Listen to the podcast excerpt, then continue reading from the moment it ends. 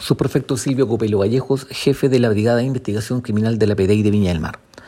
En este procedimiento policial efectuado por detectives del equipo MT0 de la PDI de Viña del Mar, basado en una investigación policial coordinada con el Ministerio Público,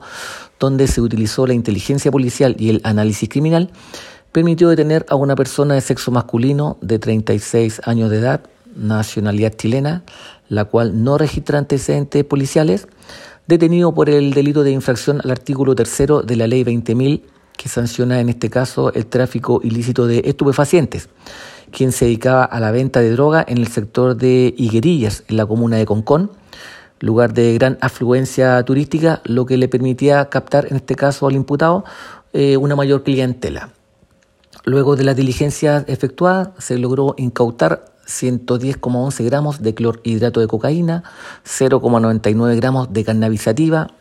una planta de cannabis, dinero en efectivo, 40 mil pesos, además de una balanza digital.